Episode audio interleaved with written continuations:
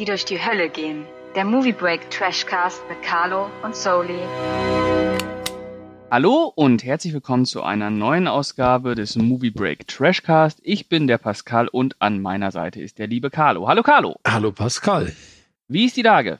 Warm heute. Ja, nicht nur heute, ne? Na, Gestern hat's auch schon ordentlich runtergebrütet. na, bei euch dann wahrscheinlich, bei uns weniger. Ja, bei uns waren es gestern, glaube ich, so 27 Grad, was ja gefühlte 40 Grad ist, ne? ich, bin, ich bin kein Fan von, von Nee. Hitze. Bin ich ja auch nicht. Also ich könnte mir auch niemals einen Wohnsitz auf Mallorca oder irgendwo Mm, äh, zulegen, weil wenn da mal wirklich 45 Grad in der Hochsaison sind, was da ja durchaus möglich ist, also boah, nee.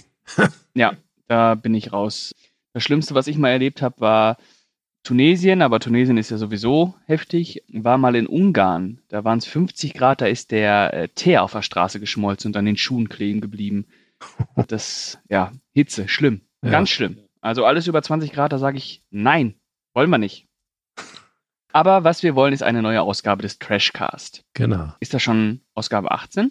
Ja, Ah, Ausgabe 18, meine Güte, zwei Episoden noch, dann kommt der Stu wieder, ist das ein Hammer. ah, der wird Ähm, ja, sich hoffentlich was Gescheites dann in Episode 20 zum Gucken aussuchen.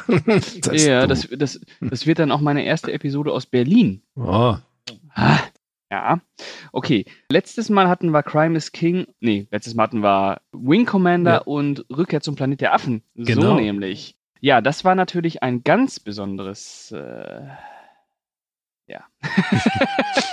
Nein, wir hatten letztes Mal Wing Commander und Green Lantern. ja, genau, jetzt. Moment, warte, und davor hatten wir Crime is King und Rückkehr zum Planet Affen. Ja, weil äh, wir zu produktiv sind in der letzten Zeit. Da Ja, kommt wir sind- ganz durcheinander.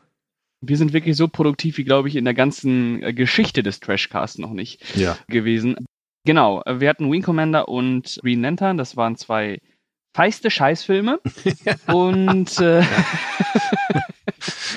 ja, heute, heute haben wir uns überlegt, es ist zwar noch nicht die 20. Ausgabe, aber wir denken immer an unsere Zuhörer, wir denken immer an unsere Fans und wir haben uns was Besonderes ausgesucht. Und zwar werden wir euch heute nicht zwei Filme, sondern drei Filme vorstellen.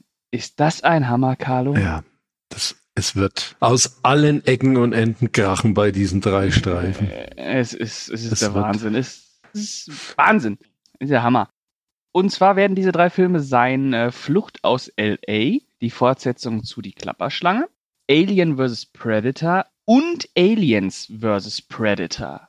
Ich lasse das einfach mal so stehen. Ja. Ich lasse das einfach so stehen. Und würde sagen, wir fangen jetzt einfach mal an mit Flucht aus L.A., oder? Ja, Wollen wir ein Spielchen nach den Bangkok-Regeln machen? Keiner zieht, bevor die den Boden berührt hat. Fertig?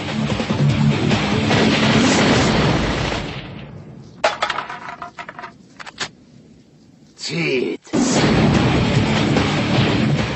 Gibt's hier irgendwelche Probleme? Carlo, weißt du noch, wann du diesen Film das erste Mal gesehen hast und wie findest du die Klapperschlange, den ersten Teil? also, Flucht aus L.A. habe ich irgendwann mal aus der Videothek ausgeliehen Mhm. und kannte aber noch nicht den ersten. Ja, fand ich damals ganz okay, würde ich einfach mal behaupten. Flucht aus LA, der war ja, Gott, es war, es war ja noch eine Zeit, da liefen ja die Filme ja durchaus erst Monate später im Kino bei uns Ja. und dementsprechend später auch dann in der Videothek. Ja, also war nichts Besonderes, war ein Film angeguckt und irgendwann zu DVD-Zeiten dann habe ich mir dann endlich mal, weil ich mir das Gesamtwerk von John Carpenter mal zu Gemüte führen wollte, dann die Klapperschlange zugelegt. Und den fand ich natürlich Bombe. Mhm. Also- Der erste ist richtig, richtig feiner Genre-Stoff.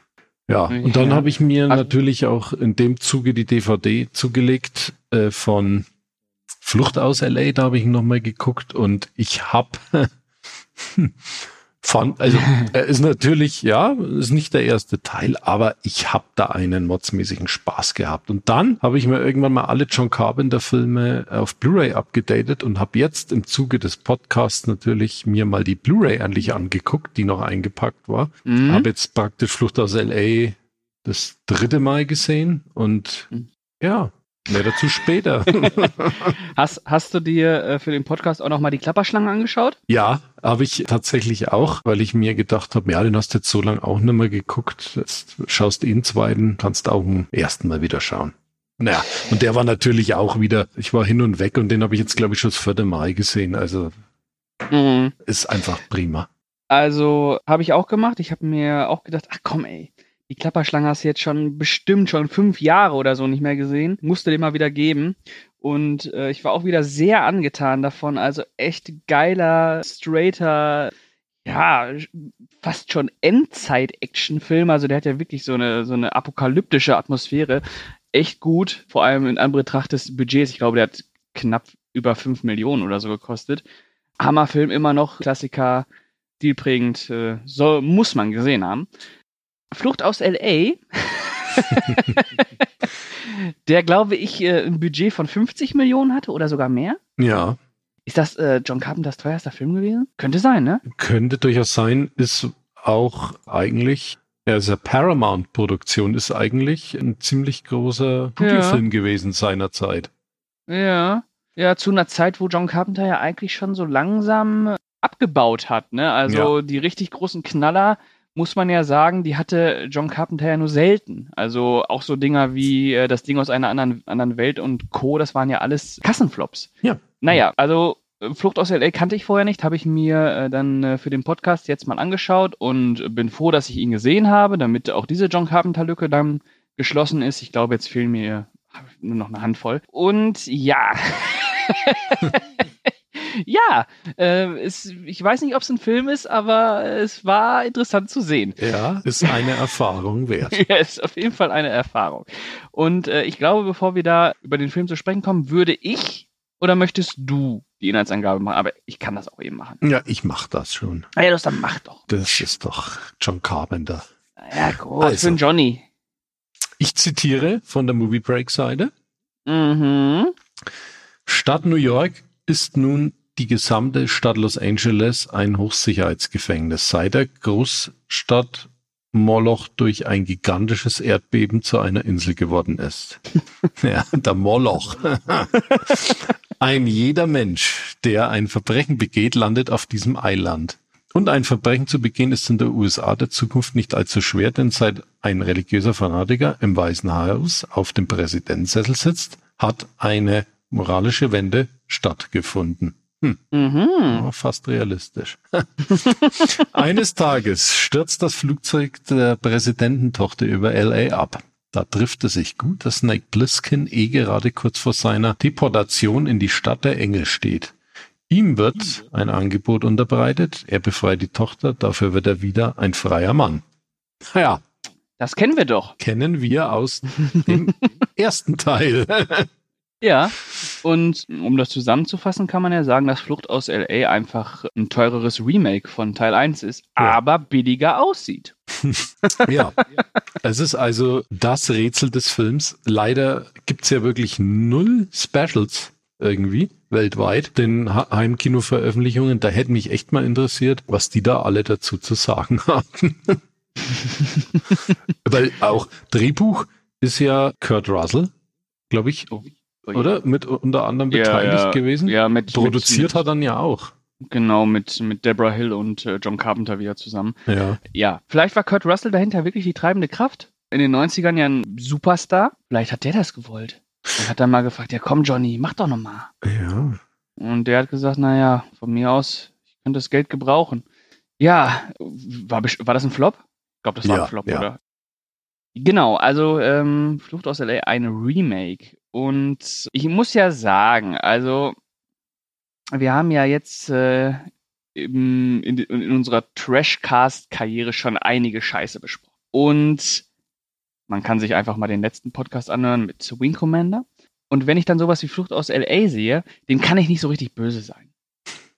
Kann ich nicht böse sein. Also, das ist so, so Vollspann-Trash, aber so richtig aus allen Rohren muss ich irgendwie lieb haben. Also feiere ich nicht ab, aber muss ich irgendwie lieb haben, weil man dann doch schon merkt, dass äh, John Carpenter echt ein sehr leidenschaftlicher Genre-Regisseur ist, der sich ja so am Genre-Kino der 50er, 60er am liebsten bedient und naja, es ist ja, man, man kann ja auch Flucht, äh, Flucht aus LA nicht vorwerfen, dass er keine Ideen hat, ne? Nee, also Ideen sind da reichlich vorhanden und natürlich auch reichlich absurde Ideen.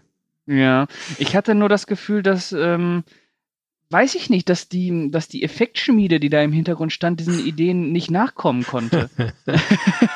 ja, es ist echt, also es ist sehr verblüffend, äh, wie man auch 1996 äh, es guckt ja echt aus, als wenn da jemand ein Amiga-Spiel zockt.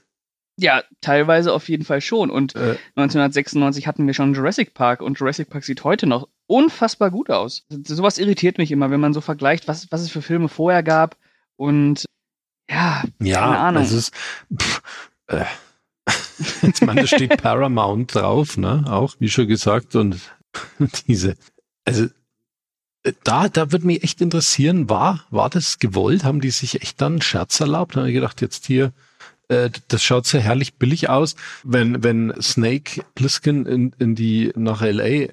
reinläuft. Rein fliegt. Äh, rein, mit rein diesem, mit diesem U-Boot-Teil da. Ja, ja, ja, ja. Und äh, äh, rauscht da durch diese Unterwasserruinen von L.A. Mhm. Und dann mhm. schnappt auf einmal so ein Hai so, ein, so, ein, so ein Hai, so, so äh, ja, animierter Ei, der kleiner ist als das U-Boot eigentlich nach diesem Gerät da. Ja, es, es hat also, ja. Fände ich sympathisch, wenn sie sich gedacht hätten, komm, wir machen das mal äh, in Anführungsstrichen extra billig, weil es natürlich dann auch wieder dazu passen würde, dass sich äh, der Film dann doch sehr am 50er und 60er Jahre Kino orientiert.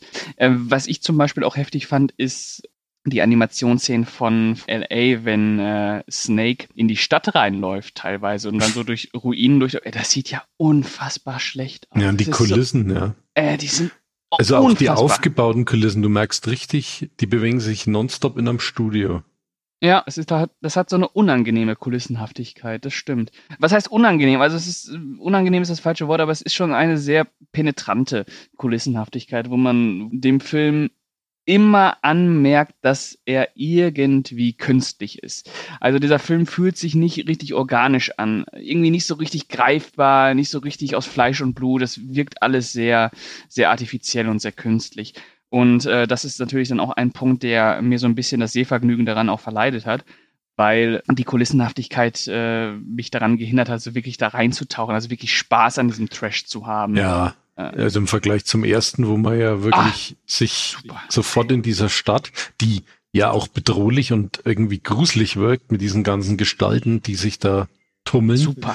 Ja. ja. Ist, also ist von der, der also, Atmosphäre nichts mehr da.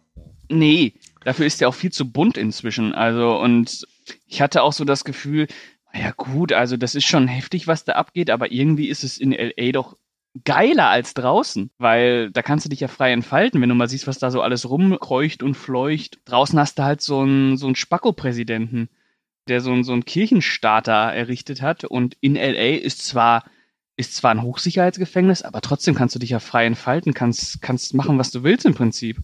Das fand ich ganz interessant. Dafür hat der Film ja damals auch recht äh, harsche Kritik bekommen, dass er so wirklich so, so drastisch auch diesen religiösen oder katholischen Fundamentalismus äh, da wirklich kritisiert hat, was Carpenter ja schon öfter in seinen Filmen gemacht hat, zum Beispiel auch in äh, Die Fürsten der Dunkelheit. Ja. Äh, doch, Dunkelheit oder Finsternis? Äh, Fürsten der Dunkelheit, ne? Dunkelheit, ja. Und ja, also als ich den ersten nochmal gesehen habe, da dauert es irgendwie im Prinzip mit der ersten Einstellung bist du drin in dieser düsteren äh, Dystopie und ähm, und du hast halt mit Snake Plissken damals auch noch eine richtig ikonische Actionfigur, also wirklich so ein äh, No-Nonsense Macker. Ja. Sau cool, spricht fünf Wörter im ganzen Film, regelt einfach alles. Und äh, in Flucht aus LA fand ich ihn nicht mehr cool, weil er da so unbedingt cool sein sollte. Verstehst du, was ich meine? Ja, ja. Es war too much. Also allein diese Basketballszene. ja, äh, jetzt haben wir früher ja. im Freibad auch Basketball gespielt.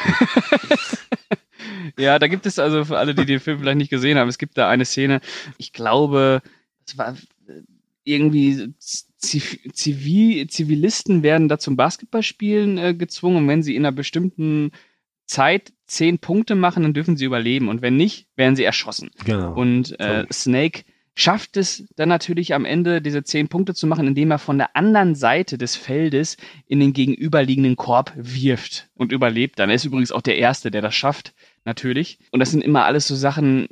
Also im ersten Teil wirkte Snake auf mich nicht übermenschlich. Ähm, der wirkte verwundbar. Äh, natürlich wirkte, wirkte der total souverän und cool, klar, aber im, im zweiten Teil war das für mich nichts mehr Menschliches. Der, das war fast der Terminator. Ja, Gut. War wahrscheinlich auch äh, dem geschuldet, dass es eine Fortsetzung war, mehr Geld und dann wollten die natürlich auch actiontechnisch da mehr auf die Kacke hauen als im ersten. War sicherlich äh, so gedacht, vorgegeben. Aber die Action im Film fand ich doch ganz angenehm, so von der Inszenierung her. Weil sie okay. doch noch äh, wirklich handgemacht war auch. Mhm. Ja. Hm, ja, ja. Okay, meinst du damit auch die Tsunami-Szene? Na, die meine ich nicht. Äh, die Surfbrett-Szene. Die allerdings absolut Kultstatus bei mir hat. Ja, weil die, diese Surfbrett-Szene, die ja dann in einer Verfolgungsjagd mündet, weil Kurt Russell hinter Steve Buscemi her ist, mhm. der mit seinem Cadillac flüchtet. Ja, was unfassbar billig aussieht. Unfassbar. Peter ist, Fonda als äh, Surfer-Dude, ja. unfassbar. Ja, aber gut. Äh, ja, fand ich, ich habe gestern so gelacht wieder. Das war. ja. äh, ist halt auch so eine Szene, wo du dann. Äh, dir wieder denkst, ey, boah, dieser Snake, was, der kann ja alles so aus dem Nichts. Da kommt halt ein Tsunami, der den äh, Sunset Boulevard runterbraust und Peter Fonda sagt ihm halt, ja, du musst so und so und so machen. Und äh, er und Snake stellt sich halt aufs Brett und surft dann diesen Tsunami einfach ja. entlang. Ähm, ja. es ist, ich kann, wie du auch schon sagst, man kann diesem Film einfach nicht böse sein. Ich, ich mag ihn. Ich mag ihn einfach. Das habe ich gestern, wie ich ihn ge gesehen habe, wieder auch mir, mir gedacht. Ich, der, der war schnell vorbei, die, die 100 Minuten. Ich habe da richtig Laune wieder dabei gehabt. Ja. Es war wie überraschend natürlich wieder, wie billig er wirklich tatsächlich gemacht ist für das, was er gekostet hat. Aber mhm. wunderschön trotzdem, wo du in den manchen Szenen so richtig schön siehst, Carpenter liebt das Genre, er ist vor allem Western-Fan, hat er mhm. ganz viel Western-Elemente verbuddelt in seinem Streifen und natürlich seine elektronische Musik, die da mhm. wieder durchhämmert. Macht, macht ja. Spaß. Ist total monoton, wenn man sich zum Beispiel John Carpenter Soundtrack eigentlich auf CD anhört. Aber im Film absolut wirkungsvoll, finde ich immer. Okay, das war ja fast schon ein Fazit, Carlo. Ja, könnte man meinen. Ja, also wie gesagt, also es ist auf jeden Fall ein Remake vom ersten Teil, äh, fügt dem ersten Teil auch nichts Besonderes mehr hinzu, außer dass Snake jetzt anscheinend übermenschlich geworden ist. Ich fand ihn nicht so unterhaltsam wie du. Ich habe da jetzt auch nicht sonderlich viel Spaß gehabt. Also der hat seine Momente, wo ich wirklich dachte, okay, alles klar, ja, ja, ja, okay, das, das, das fühle ich. Ja, mach mal weiter damit. Aber im Großen und Ganzen war mir das zu unangenehm, was er eigentlich aus der Klapperschlange da gemacht hat. Also das ist ja schon äh, Trash, den man wirklich zwar nicht hasst, aber belächelt. Mhm. Ja, ja, es wäre sicherlich begrüßenswert gewesen, wenn Carbon da einfach so eine richtige neue Idee als Fortsetzung gebracht hätte. Ja, oder wenn sie halt was ganz anderes gemacht hätten und nicht äh, eine Fortsetzung so die Klapperschlange, weil die kann ja perfekt für sich alleine stehen. Ne? Kurt Russell in der Rolle hat absolut Potenzial gehabt sag ich mhm. mal, da eine Trilogie oder was draus werden zu lassen. Aber nicht 15 Jahre später. Ja. Vielleicht hätte man das früher machen müssen. Hätte man wahrscheinlich, aber. Ja. Ist nicht so gewesen. Ja. Okay. Hast du noch was zu die äh, Flucht aus LA zu sagen? Eigentlich nicht, nö. Dann äh, sag mir doch, ob der Film für dich gut gut, gut schlecht oder schlecht gut war und du kannst eins bis zehn Wellenritte vergeben. Also ich fand ihn gut gut und ich gebe ihm 6,5 Wellenritte nach Tsunami. okay. Ja, für mich war der Film. Ich kann jetzt nicht sagen, dass er schlecht schlecht war. Also er ist eigentlich schon schlecht schlecht, aber ich sage, ich nehme jetzt immer den, den Kompromiss, den man ganz selten so wie den Joker ziehen kann. Ich sage, er war schlecht mittelmäßig und würde vier von zehn Wellenritten vergeben und sagen, kann man sich angucken, um die John Carpenter Lücke zu schließen, aber schaut euch lieber die Klapperschlange an. Da habt ihr mehr von. Also das hier ist echt Trash und das tut der Klapperschlange eigentlich auch nicht gut, was hier gemacht wurde. Okay. Gut. Kommen wir zu Film Nummer 2, der allerdings eigentlich Film Nummer 1 ist, denn es ist Alien vs. Predator. Von 2004. Die jagen nicht uns. Wir sind mitten in einen Krieg geraten. Die benutzen uns als Köder.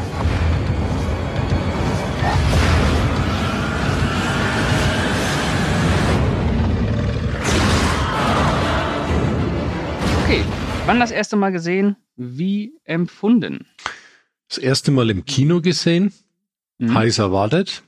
Mhm. Zwei Ikonen der Monster. Gattung. Damals als sehr enttäuschend empfunden, ja. weil zu unblutig, zu sehr auf Ma- Mainstream, jüngere Mainstream-Publikum getrimmt und mit dem Wissen natürlich damals gesehen, dass es da wohl noch eine längere Version gibt, die ja dann tatsächlich später auf DVD erschienen ist, die aber vom Härtegrad jetzt auch nicht so viel gerissen hat. War ich sehr enttäuscht damals im Kino. Ja, okay. Bei mir gibt es eine kleine Anekdote dazu. Ich war damals auf einem Geburtstag von einem Freund, der 13 geworden ist. Und ich war 12. Und es waren noch andere Freunde da. Und äh, wir haben uns vorgenommen, dass wir abends ins Kino gehen wollen. Und dann haben wir gehört, dass Alien vs. Predator läuft. Und äh, wir alle hatten nie einen äh, Alien noch einen Predator-Teil zu diesem Zeitpunkt gesehen, aber wollten diesen Film unbedingt sehen, weil der Trailer war damals total krass. Als man da gesehen hat, wie diese Aliens die Pyramide hochstürmen und die Predator da oben stehen, das war so, boah, Ah. Ja, Ja, na, in Und- dem Alter kann ich es äh, verstehen. genau. Und dann sind wir mit dem älteren Bruder von meinem damaligen Freund da hingefahren und haben es sogar geschafft, uns reinzumogeln. Ja, und dann saßen wir mit 12, 13 in Alien vs. Predator, haben den geschaut und haben uns gedacht, scheiße, das war vielleicht der beste Film aller Zeiten. oh Gott. Ja, also es gab danach äh, monatelang kein anderes Thema mehr auf den äh, Schulhöfen. Und als er dann auf DVD rausgekommen ist, äh, direkt, ja, Mama gesagt, bitte kauf den mal. Und nochmal angeguckt und immer noch super, super, super, super, super. Und ich habe den echt total oft gesehen und ich weiß, dass der so quasi von Jahr zu Jahr immer schwächer wurde.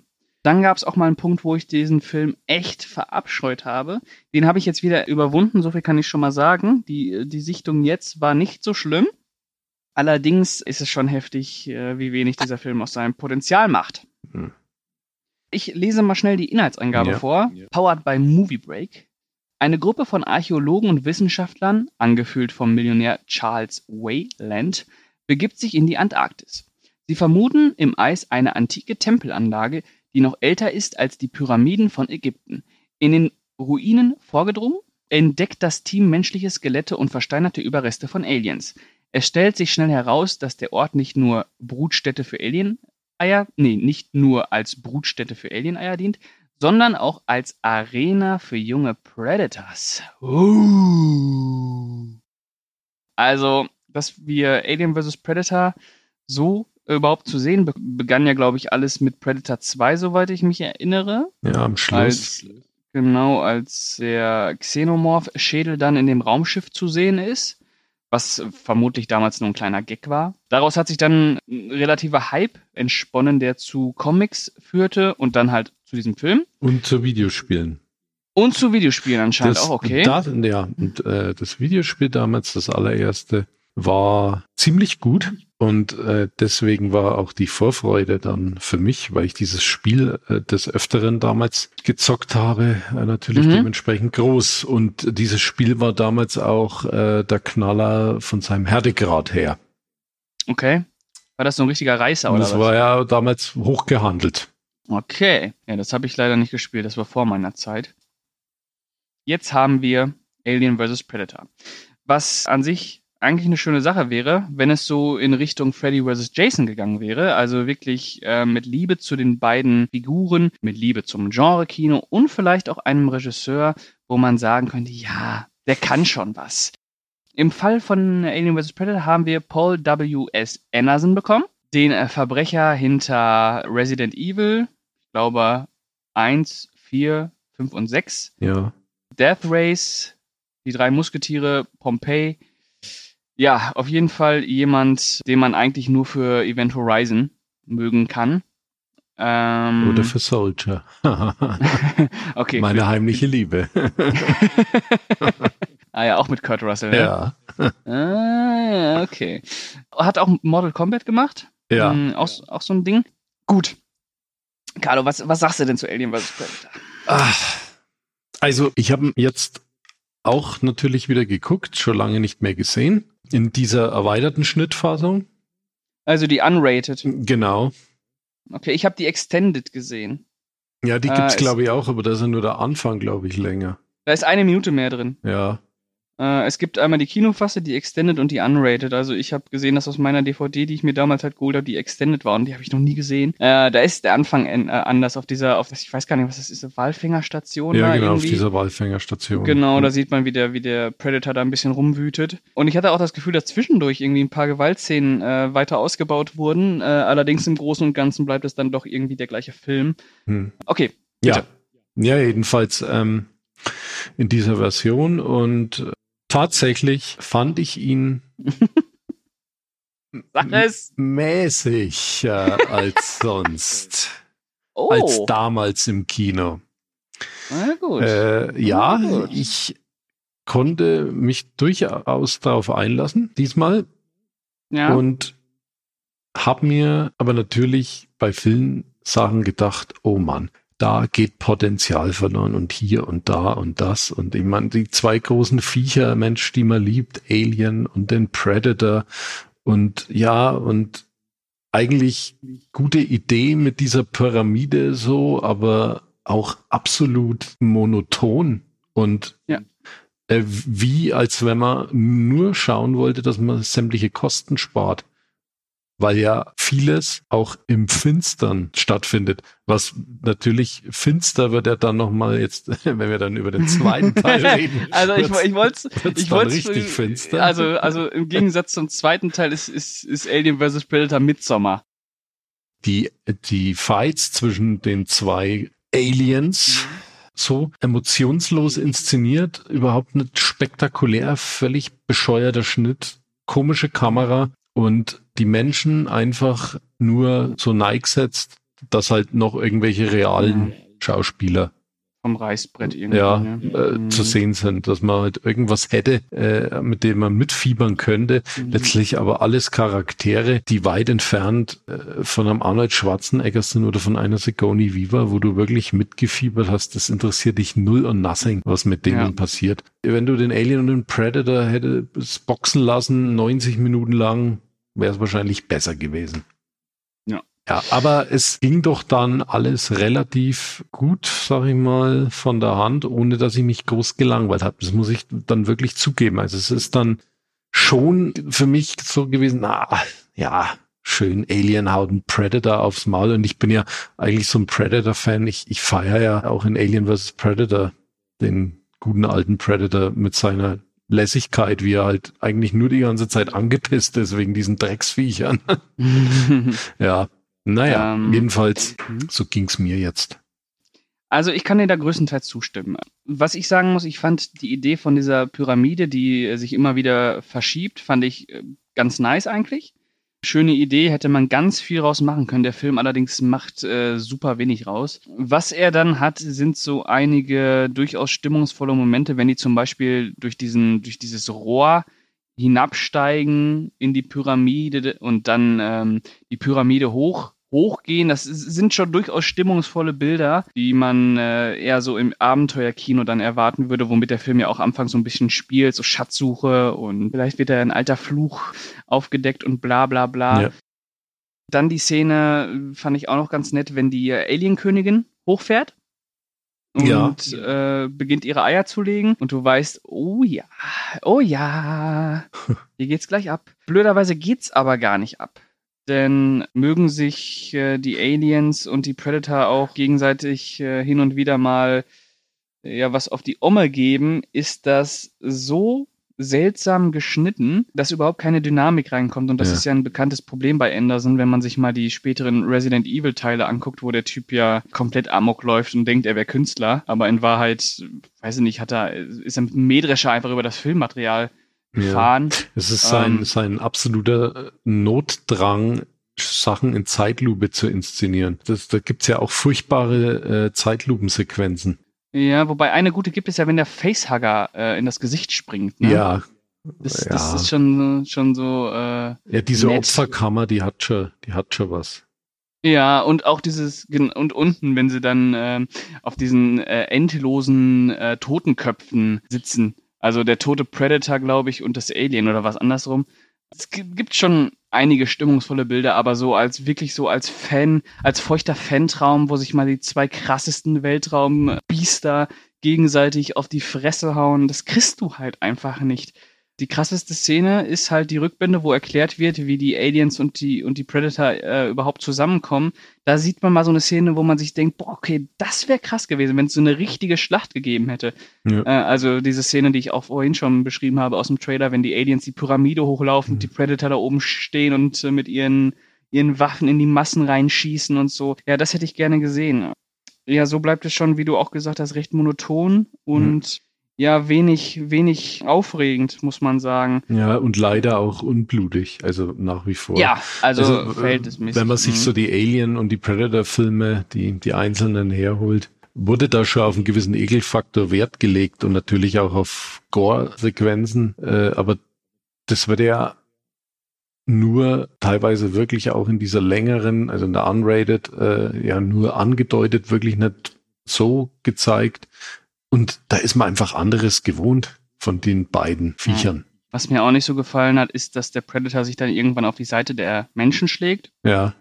Das, das, nein. Oh, das nein. hat das, da, das, das da, da habe ich mich damals, wie ich das Kino verlassen habe, so unheimlich drüber aufgeregt. ja, das ist. Das ja, also es hat irgendwie Nicht. nicht gepasst. Ja, die beiden. Mittlerweile lebe ich damit. ja, wir müssen damit leben. Wir Ja. müssen damit leben. ja, und halt, wie gesagt, die Figuren, die sind halt sowas von egal. Also es sind halt wirklich einfach nur funktional irgendwie. Aber man hat ja immerhin nochmal den äh, Lance Henriksen zurückgeholt, den man als, äh, als Bishop kennt. Ja, war schön. Äh, ja, der hat dann auch nochmal sein Geld bekommen, der durfte nochmal äh, ins Kino. Ja, Wheel, Wieland, ja, fand ich gut, dass er äh, diese Wieland Corporation so hatte man so einen gewissen Draht in dieses Alien Ja, hat- hat so- Predator so hat so einen kleinen Bogen gesponnen, ne? Ja, Ja, richtig. war, war gut. Technisch finde ich den Film in manchen Sequenzen ganz gut gelungen, auch äh, wie die äh, Aliens äh, animiert sind oder da, da wird er tatsächlich auch noch mit mit mit äh, Kostümen hantiert, Mhm. ne? Leute unter diesen äh, Alien-Köpfen. Richtig. Ne, Sieht man mit der- teilweise auch. Ja, und, äh, und der Predator ja auch. Also äh, die Sequenzen gucken gut aus. So wenn die, diese Pyramidensequenz, die man ja äh, aus dem Trailer kennt, die guckt mir dann schon wieder zu sehr nach Videospiel aus. Ja. Ja, ja, das hat er ja auch. Der hat ja so, Ja. hat ja so das, dieses Videospiel-Feeling, setzt aber dann eben auch ganz angenehm noch auf Kostümarbeit, ähm, was ich ja durchaus begrüße. Aber es rettet den Film. Es, der Film hat halt, wie gesagt, der hat keine Eigendynamik in den Actionsequenzen. Die sind Ja. super austauschbar, da kommt nichts rüber. Auch am Ende, wenn äh, die Frau und der Predator dann gegen die Alien-Königin kämpfen, Ja, da, da hätte mehr Wucht und mehr Brachial Brachialität reingehen müssen. ja. Weißt du eigentlich, dass eigentlich Arnold Schwarzenegger auch mitspielen sollte? Ja, habe ich mal gelesen irgendwo. Genau. Damals schon. Ja, aber äh, er ist ja Gouverneur geworden, da ging das nicht mehr. Ansonsten hätte er am Ende eine kleine Szene gehabt. Das hätte den Film natürlich gerettet, wenn der Arnie da auch noch unten in der Pyramide rumge Ja, rumgewütet hätte. Wäre wahrscheinlich echt nur so ein kurzer Auftritt gewesen. Ja, ja. Vermutlich. Der wäre da wahrscheinlich am Ende irgendwie angekommen und hätte, ah, keine Ahnung, weiß ich nicht. Ja. Predator aufs Maul kaut. Einmal, einfach ein Umhauen da, ja. Ja. Wollen wir zum Fazit kommen? ja, Okay, willst du zuerst? Ja, also ich finde Alien vs. Predator nach wie vor etwas missglückt, konnte mich allerdings diesmal anfreunden mit gewissen Sachen und den teilweise den dänischen Aspekt äh, ganz gut be bewerten und äh, ja, und habe auch trotzdem meinen Spaß gehabt, wenn die zwei Mhm. sich auf die Mütze klopfen. Trotzdem insgesamt alles ganz, ganz verschwendetes Potenzial. Trotzdem gebe ich ihm, was gebe ich ihm jetzt? Fünf, fünf gelegten Alien-Eier und ich finde, 5 von 10 oder was? ja, fünf von zehn. Und ich Mhm. finde ihn, ich, ich finde ihn sch gut schlecht. Schlecht gut. so rum, oder irgendwie. Schlecht so. gut. Schlecht gut, okay. Ja. Für mich hat äh, Alien vs. Predator ja aufgrund der erzählten Geschichte noch so ein bisschen was Nostalgisches, wobei ich mich da ja immer so ein bisschen gegen wehre, das so nostalgisch zu verklären. Aber es ist einfach so. Ich finde ihn als Actionfilm auf jeden Fall misslungen. Als, als Fangeschenk finde ich ihn, also da haben sie echt Potenzial verschwendet. Also Alien vs. Predator ist echt so ein Paradebeispiel dafür, was an Potenzial möglich ist und wie viel man verschwenden kann, nämlich nahezu alles. Er hat seine stimmungsvollen Momente, wie ich finde. Und es ist, glaube ich, auch die erste Sichtung seit, seit äh, einigen Malen gewesen, wo ich dem Film nicht wirklich böse war, sondern mir dachte, ja, okay. Ja, okay. Ja, ja, also Setting hm, ist jetzt nicht sonderlich genutzt, aber das hat schon was. Und ja, ja, äh, ich sage trotzdem, allein aufgrund des Potenzials, was da äh, verschleudert wurde, dass es schlecht, schlecht ist und äh, vergebe vier von zehn. Was hast du gegeben? Fünf. Also, was nochmal? Also, vier von zehn was? Fünf von äh, zehn gelegten Alien-Eier. Okay, ich gebe vier von zehn gelegten Alien-Eiern. Und würde sagen, fließender Übergang zu Aliens vs. Predator 2. Siehst du? Keine Monster. In der Stadt wimmelt es nur so von ihnen. Wie sieht der Evakuierungsplan der Armee aus? Scheiße, was ist das? Lauf, lauf! Erzähl mir, wann das Erzähl erste dir. Mal gesehen? Ich erzähle dir. Hm. ja. ähm, ja, den habe ich äh, tatsächlich irgendwie nicht im Kino geguckt, nicht geschafft, warum auch immer. Ich kann, ich, ich habe überlegt, wie ich ihn jetzt äh, mir wieder zu Gemüte geführt habe, warum das so war. Ich weiß, dass er bei uns lief. Mhm. Ich weiß, dass er nicht lange lief. Mhm.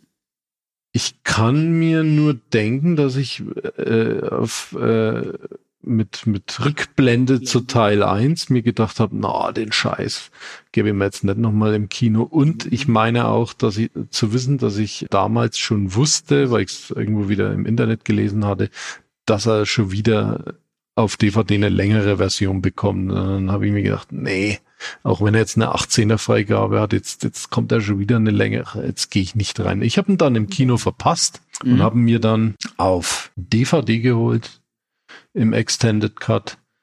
Habe ihn daheim geguckt und habe ihn als mittelmäßig Mhm. in Erinnerung. Jetzt habe ich mir ihn nochmal angesehen. Ich habe mir die Blu-ray mal gekauft, die da letztens nochmal released wurde, weil die DVDs alle vom Bild extrem dunkel waren. Und ich mir gedacht Mhm. habe, naja, vielleicht haben sie jetzt äh, in HD das nochmal anders gemastert, weil da war ja damals äh, ein hell, hell, heller Aufschrei überall im Netz, dass, die, dass der Film viel zu dunkel ist und man nichts erkennt.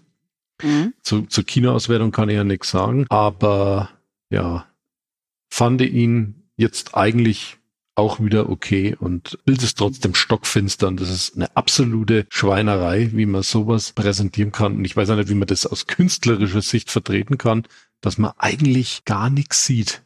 Mhm. Ja. Äh, ich habe ihn, glaube ich, gesehen, als er auf ein DVD rausgekommen ist. Ich habe mir damals die normale DVD geholt, also nicht die 97-minütigen Extended Cuts, sondern die 90-minütigen äh, Kinofassung, die ja auch schon eine 16er, Fre- äh, 18er Freigabe hat. ja. Die habe ich jetzt auch wieder aus dem Regal gekramt und dann nochmal gesehen. Damals fand ich den Film furchtbar.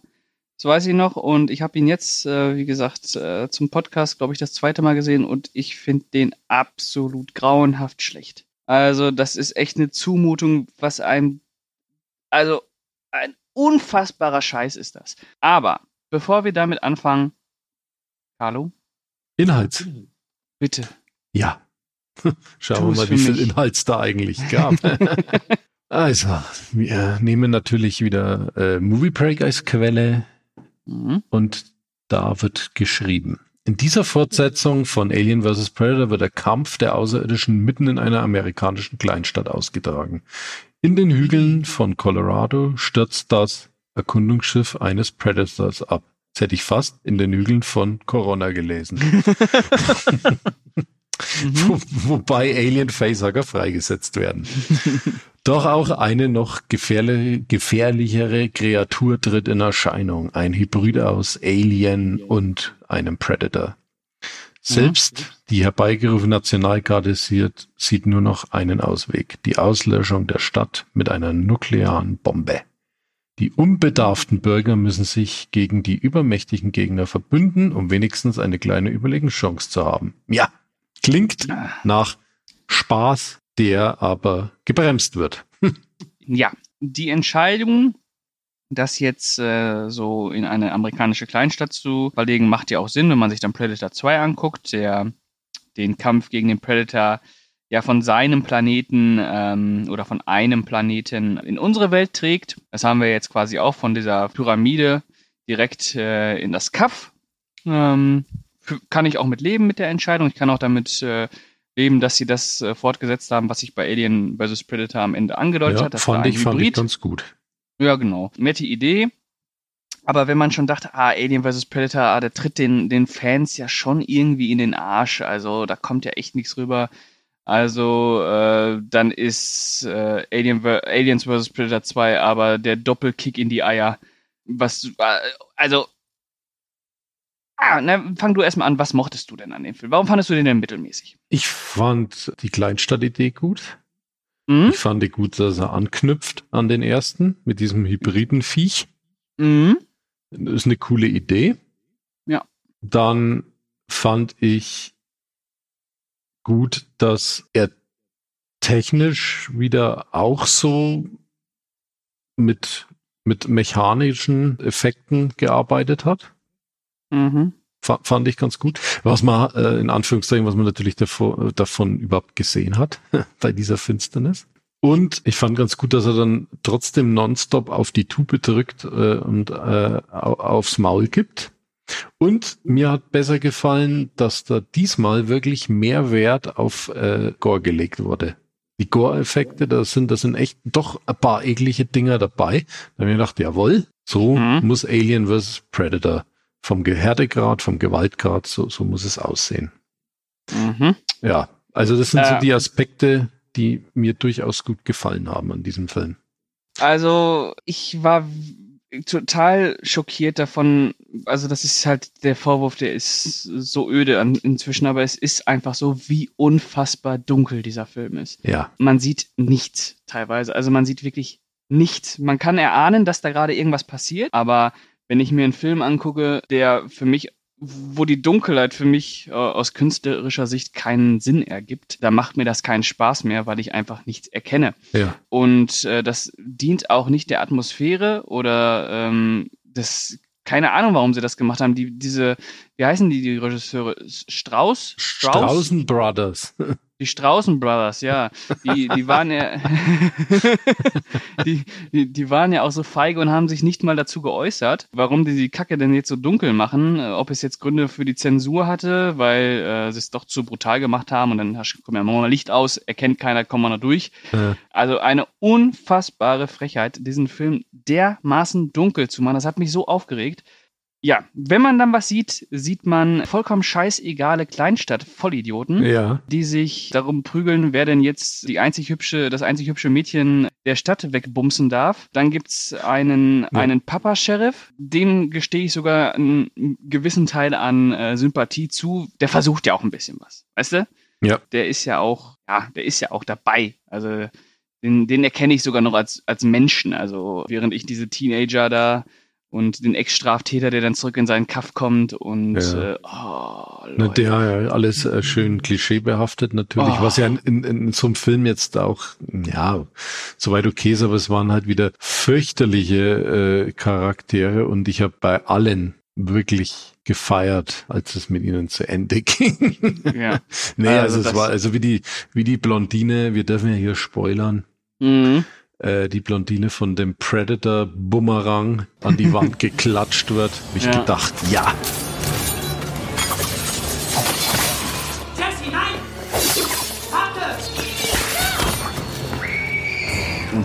blonde Also, Barbie-Puppe. Ja. Ja. Und natürlich, die Armee ist mal wieder böse. Die Armee möchte nicht äh, intervenieren. Die möchte gleich eine Atombombe werfen, was sie dann auch tut. Hat ja auch Sinn, eine Atombombe auf eine Kleinstadt zu werfen, weil man ja weiß, dann ist eh nur die Kleinstadt kaputt und nicht alles draußen rum, weil so eine Atombombe strahlt ja nicht, ist alles schon in Ordnung. Dann natürlich neben den furchtbaren, furchtbaren Charakteren und der furchtbaren, furchtbaren Dunkelheit, die mir dazu gemutet wurde, kommt dann die Action. Die Action, die dann auch wieder dermaßen zerschnitten wurde, wo du dir denkst, ähm, auch äh, in Kombination mit dem Sound, wo du denkst, da wurden in einer Szene drei Szenen zusammengesetzt und Ja. das nicht mal chronologisch, sondern hier mal das Ende, da mal der Mittelteil. Also ich könnte mir vorstellen, wenn dieser Film ein bisschen heller gewesen wäre, würde ich dem positiver entgegenstehen. Allerdings, weil ich dann vielleicht auch mal ein bisschen was von dem Gore gesehen hätte, den du da beschrieben hast. Ja, also es Äh, gibt ja, es gibt ja wirklich da äh, Szenen, da habe ich mir dann schon gedacht, wow, ne? wenn vor allem Okay. dieses Predator-Hybrid-Alien-Viech äh, ins Krankenhaus kommt und sich da an diesen schwangeren Frauen vergeht und ihnen die Embryonen praktisch über den Hals reinpumpt. Stimmt, Ja. ja. Das Ja, war ja, so ja. ekelhaft. Die, die, äh, also, ja, da habe ich mir gedacht, oh, das ist, das ist also der Ekelfaktor, genau, ja, dieses Mistviech. Und dann Mhm. brechen äh, aus diesen Bäuchen, wohlgemerkt eh schon schwanger, vier solche Alien-Babys raus. Ja. Das, da, da haben sie sich, ja, da wussten sie, denke ich mal, genau, was die Fans beim ersten vermisst hatten. Ja, Und- ja, stimmt. Das war nicht ganz dunkel, das war nur halbdunkel. Ja. Aber ansonsten, also, nee. Nee, nee, nee. ja, also ich, ich, ich kann ja mal durchlesen. Also, also BBC hat dazu was Schönes geschrieben. Ja. Ich werde natürlich wieder die Straußen Brothers sagen. Ja, Die, bitte. die Straußen Brothers leben, essen und atmen die Alien Predator Filme. Behauptet Drehbuchautor Shane Salerno, kann sein, hochtrabend von seinen Regisseuren. Aliens vs. Predator 2 nach zu urteilen, scheiden sie sie auch aus. Handelt es sich hierbei doch um schlecht abgefilmten, erbärmlich gespielten, hirntoten Quatsch. Während die Dialoge derart dümmlich sind, dass selbst ein Elfjähriger nicht damit durchkäme, Das ist das Ei. Beste, was ich am heutigen Tag höre. Ja.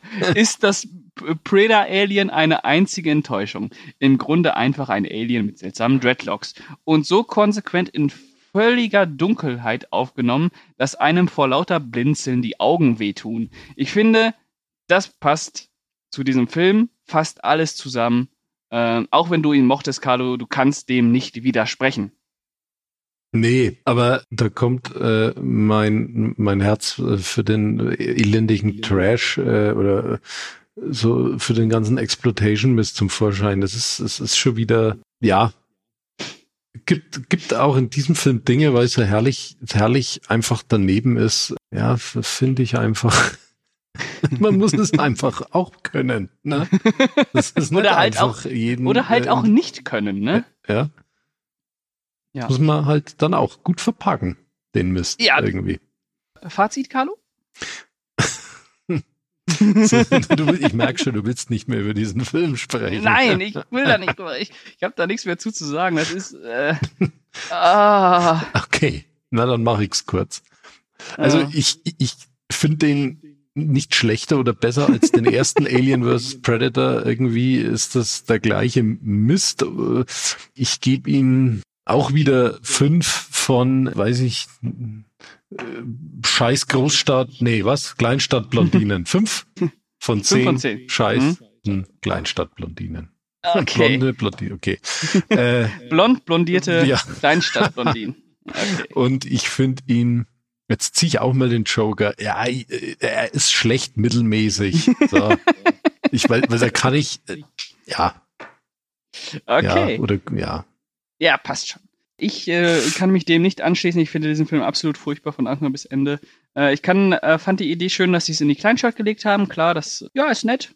Nette Idee. Nichts draus gemacht, gar nichts draus gemacht. Ich finde diesen Film äh, scheiße, scheiße und äh, vergebe äh, eins oder zwei. Ich gebe mal 1,5 von 10. Was haben wir gesagt? Scheiß Kleinstadt, Blondinen. Ja, Das äh, gibt Ärger, aber naja. was? Okay. Naja, das, das, wie wir über die Frauen sprechen. Ja, ja. Bitte. über, wir, reden hier über einen filmischen Charakter. genau, und der war nervig. ja, Ja, Carlo, dann äh, würde ich sagen, wollen wir zum Ende kommen? ja. Okay. Dann äh, bedanke ich mich für deine Zeit, für deine Nervenstärke und für deinen äh, nie enden wollenden Einsatz und bedanke mich auch bei allen Zuhörern, die uns wie gewohnt auf dieser Spotify, YouTube, äh, ja, auf Movie Break direkt, auf Podigy und auf iTunes ähm, hören können und besucht uns auch auf Twitter, Instagram oder Facebook und lasst ein Abo, Schrägstrich ein Like, Schrägstrich ein Kommentar da. Wir würden uns sehr freuen, wenn ihr uns damit reich macht. Und äh, dann würde ich sagen, Carlo, bis zum nächsten Mal. Ja, Du weißt, wir haben noch einen Podcast vor uns, wo ich noch nicht in Berlin bin. Und dann kommt das Jubiläum in Berlin, liebe Leute. Und da hoffe ich, dass wir einen dermaßen Kracher raushauen, dass, äh, weiß ich nicht, dass der Fernsehturm umfällt. okay. Äh, Carlo, dann überlasse ich dir das letzte Wort. ja. Es war natürlich wie immer schön mit dir, Pascal. Auch drei Filme können wir besprechen. Hm. Ich, Ja. ja. Ich äh, bedanke mich fürs Zuhören, weise nochmal deutlich darauf hin, äh, dass wir äh, nicht frauenfeindlich sind. Auch wenn wir immer alles dafür tun. ja, ich bin nämlich selber blond, ja. Also, wer es interessiert. Und äh, Blond gelockt. Äh, was? Blonde, langen Locken hat Ja, der genau, habe ich. und ja, ich bedanke mich fürs Zuhören. Ich freue mich aufs nächste Mal, Pascal, und Mhm. eine gute Zeit.